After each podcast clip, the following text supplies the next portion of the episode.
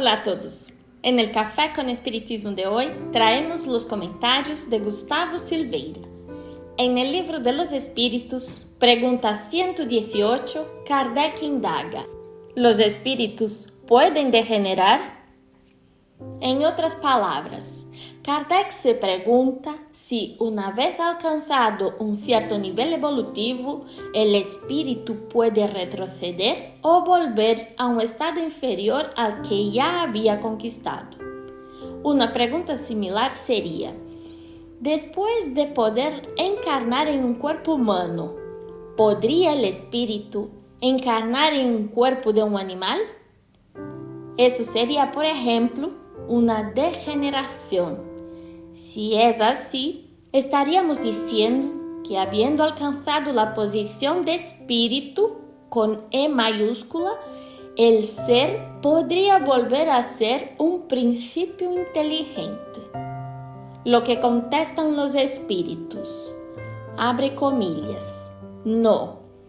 A medida que avanzan, comprenden lo que los alejaba de la perfección.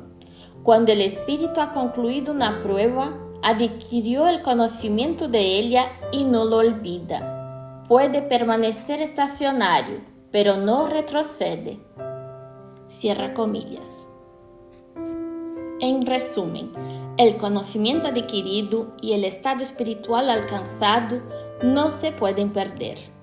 Lo que el espíritu realmente aprendió e interiorizó ya no se pierde pero el final de la respuesta nos llama la atención. Los espíritus dicen que no podemos retroceder en la evolución, pero podemos detenernos. Esto es interesante porque entonces podríamos preguntarnos, ¿es posible estacionar para siempre? ¿Permanecer siempre en el mismo estado evolutivo? Esta es una cuestión que la pregunta 116 nos puede ayudar a resolver.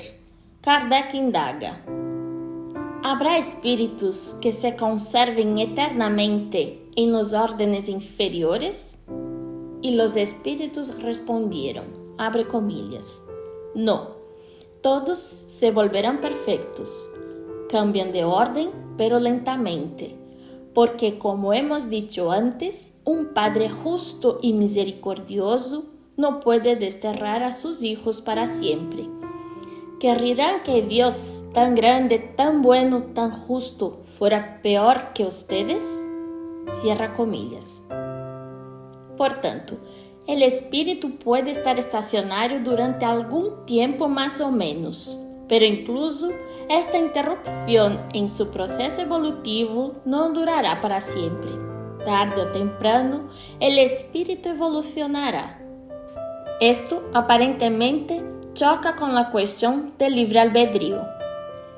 ¿No podría el espíritu siempre elegir permanecer en el mismo nivel evolutivo?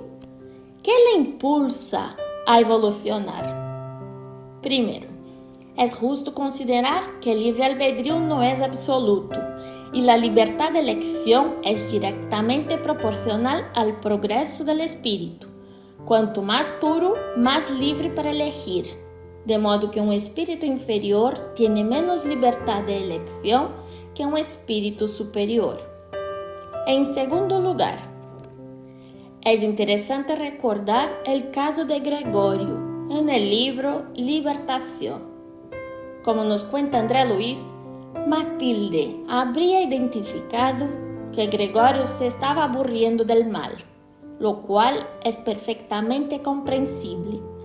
Ser malo es agotador, es realmente aburrido. Quizás por eso el espíritu evoluciona nuevamente, se cansa de su estado actual y busca algo mejor. Pero aquí todavía queda una pregunta. ¿Qué hay en el espíritu que hace que uno se canse del mal y busque algo mejor? ¿Por qué es realmente imposible permanecer en el estado de ignorancia para siempre?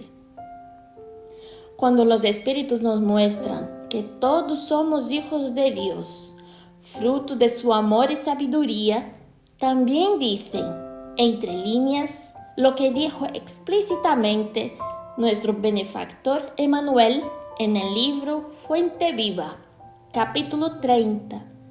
El Espíritu también lleva el gen de la divinidad. Porque tú, yo y todos los demás espíritus que existen no podríamos permanecer en el estado de ignorancia para siempre. La respuesta es bastante simple, porque somos hijos de Dios y Dios es la perfección. Si somos hijos de Dios, existe en nuestra, entre comillas, genética espiritual, por así decirlo, el gen de la divinidad. Nos pareceremos cada vez más a nuestro Padre, nos guste o no. Es como un desarrollo biológico. Por lo tanto, intentar permanecer eternamente en el estado de ignorancia sería como un niño que se niega a crecer y envejecer. El cuerpo físico está programado genéticamente para el desarrollo, el crecimiento y el envejecimiento. No hay nada que puedas hacer para detenerlo. Así somos nosotros, espíritus inmortales. Hay nosotros el gen de la divinidad, que significa, entre otras cosas, que creceremos, nos desarrollaremos, perfeccionaremos, nos volveremos más y más como Dios en el tiempo, hasta que un día podamos decir como dijo Jesús, yo y el Padre somos uno. No en el sentido de pérdida de identidad, claro, sino en el sentido de que nos parezcamos tanto al Padre, pero tanto que los más desprevenidos incluso nos confundirán con Él, tal es la similitud.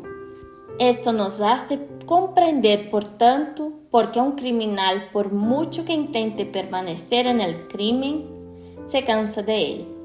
Llegará un día en que su genética se desarrollará hasta el punto de que buscará otros caminos. Y así podemos entender por qué unos espíritus avanzan más rápido que otros. Es que algunos cooperan con este desarrollo favoreciéndolo al máximo, mientras que otros optan por intentar interrumpirlo. Realmente no pueden, pero pueden ralentizarlo. Que sepamos, por tanto, cómo utilizar nuestro libre albedrío a favor de nuestra evolución. Mucha paz a todos y hasta el próximo episodio de Café con Espiritismo.